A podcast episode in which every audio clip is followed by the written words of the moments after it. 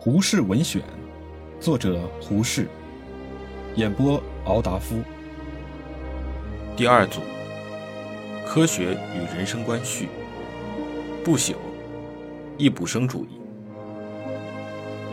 科学与人生观序。亚东图书馆主人汪孟邹先生近来把散见国内各种杂志上的讨论科学与人生观的文章搜集印行，总名为《科学与人生观》。我从烟霞洞回到上海时，这部书已印了一大半了。孟邹要我做一篇序，我觉得在这空前思想界大比战的战场上，我要算一个逃兵了。我在本年三四月间，因病体未复原，曾想把《努力周报》停刊。当时丁在军先生极不赞成停刊之意，他自己做了几篇长文，使我好往南方休息一会儿。我看了他的玄学与科学，心里很高兴。曾对他说：“假使努力以后向这个新方向去谋发展，假使我们以后为科学作战，努力便有了新生命，我们也有了新兴趣。我从南方回来，一定也要加入战斗的。然而我来南方以后，一并就废去了六个多月的时间，在病中，我只做了一篇很不庄重的《遵行者与张君丽》，此外竟不曾加入一拳一脚。”岂不成了一个逃兵了？我如何敢以逃兵的资格来议论战场上各位武士的成绩呢？但我下山以后，便读得这次论战的各方面的文章，究竟忍不住心疼手疼，究竟不能不说几句话。一来呢，因为论战的材料太多，看这部大书的人不免有目迷五色的感觉。多做一篇综合的序论，也许可以帮助读者对于论点的了解。二来呢，有几个重要的争点，或者不曾充分发挥，或者被埋没在这二十五万字的大海里，不容易引起读者的注意，似乎都有特别点出的需要。因此，我就大胆的做这篇序了。一，这三十年来，有一个名词在国内几乎做到了无上尊严的地位。无论懂与不懂的人，无论守旧和维新的人，都不敢公然对他表示轻视或者戏辱的态度。那个名词就是科学。这样几乎全国一致的崇信，究竟有无价值，那是另一个问题。我们至少可以说，自从中国讲变法维新以来，没有一个自命为新人物的人，敢公然毁谤科学。直到民国八九年间。杨任公先生发表他的《游欧新影录》，科学方才在中国文字里正式受了破产的宣告。梁先生说：“总而言之，近代人因科学发达，生出工业革命，外部生活变迁急剧，内部生活随而动乱，这是很容易看得出的。依着科学家的新心理学，所谓人类心灵这件东西，就不过物质运动现象之一种。”这些唯物派的哲学家托庇科学语象，建立一种纯物质、纯机械的人生观，把一切内部、外部生活都归到物质运动的必然法则之下。不为如此，他们把心理和精神看成一物。根据实验心理学，硬说人类精神也不过是一种物质，一样受必然法则所支配。于是，人类的自由意志不得不否认了。意志既不能自由，还有什么善恶的责任？现今思想界最大的危机就是这一点。宗教和旧哲学已被科学打得个奇迷之乱。这位科学先生便自当仁不让起来，要凭他的试验发明个宇宙新大原理。却是那大原理，且不消说，敢是各科的小原理也是日新月异。今日认为真理，明日已成谬见。新权威到底树立不来，旧权威却是不可恢复了。所以，全社会人心都陷入了怀疑、沉闷、畏惧之中，好像失了罗针的海船遇着风雾，不知前途怎生是好。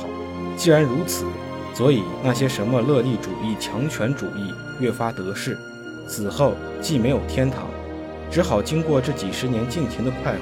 善恶既没有责任，何妨尽我手段来充满我个人欲？然而，享用的物质增加速率。总不能和欲望的升腾同一比例，而且没有法子令它均衡，怎么好呢？只有凭自己的力量自由竞争起来。换而言之，就是弱肉强食。近年来，什么军阀，什么财阀，都是从这条路产生出来的。这回大战争便是一个报应。总之，在这种人生观底下，那么千千万人前街角后的来这世界走一趟，住几十年，干什么呢？独一无二的目的就是抢面包吃，不然就是怕那宇宙物质运动的大轮子缺了发动力，特自来供给它燃料。果真这样，人生还有一毫意味，人类还有一毫价值吗？无奈当科学全盛时代，那主要的思想却是偏在这方面。当时讴歌科学万能的人，满望着科学成功，黄金世界便指日出现。如今功算成了，一百年物质的进步比从前三千年所得还加几倍。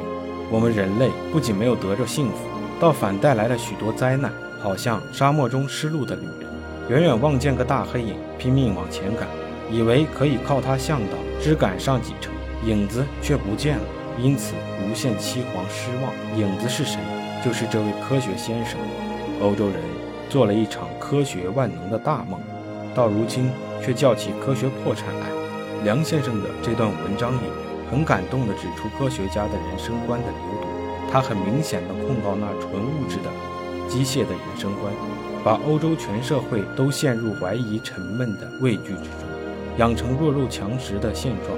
这回大战争便是个报应。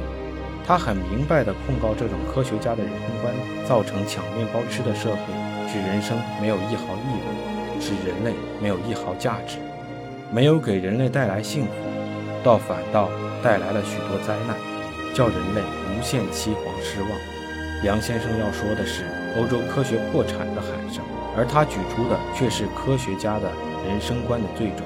梁先生折实了一些玄学家诬信科学人生观的话头，却便加上了科学破产的恶名。梁先生后来在这段之后加上两行自注道：“读者切勿误会，因此非驳科学。我绝不承认科学破产，不过也不承认科学万能罢。然而谣言这件东西就同野火一样，是易放而难收的。”自从欧洲新影录发表之后，科学在中国的尊严就远不如以前了。一般不曾出国门的老先生很高兴地喊着：“欧洲科学破产了！”梁振公这样说的。我们不能说梁先生的话和近年同善社、误善社的风行有什么直接关系，但我们不能不说梁先生的话在国内却曾替反科学的势力助长了不少的威风。梁先生的声望，梁先生那支笔锋常带情感的剑笔。都能使他的读者容易感受他言论的影响，何况国里还有张君丽先生一流人，打着百格森、窝坚、欧立克的旗号，继续起来替梁先生推波助澜呢。我们要知道，欧洲的科学已到了根深蒂固的地步，不怕玄学鬼来攻击了。几个反动的哲学家，平素饱食了科学的滋味，偶尔对科学发几句牢骚话。就像富人家里吃厌了鱼肉，常想尝尝卤菜豆腐的风味。这种反动并没有什么大危险。那光艳万丈的科学，绝不是这个玄学鬼摇撼得动的。一到中国便不同。中国此书还不曾想着科学的赐福，更谈不到科学带来的灾难。我们是睁开眼睛看看，这遍地的姬坛道院，这遍地的仙方鬼照相，这样不发达的交通，这样不发达的实业，我们哪里配排斥科学？至于人生观，我们只有做官发财的人生观，只有靠天吃饭的人生，只有求神问卜的人生观，只有安世全书的人生，只有太上感应篇的人生观。中国人的人生观还不曾如科学行见面礼呢。我们当这个时候，正苦科学的提倡不够，正苦科学的教育不发达，正苦科学的势力还不能扫除那弥漫全国的乌烟瘴气，不料。还有名流学者出来高唱欧洲科学破产的喊声，出来把欧洲文化破产的罪名归到科学身上，出来非驳科学、隶属科学家的人生观的罪重，不要科学在人生观上发生影响。信仰科学的人看了这种现状，能不发愁吗？能不大声疾呼出来替科学辩护吗？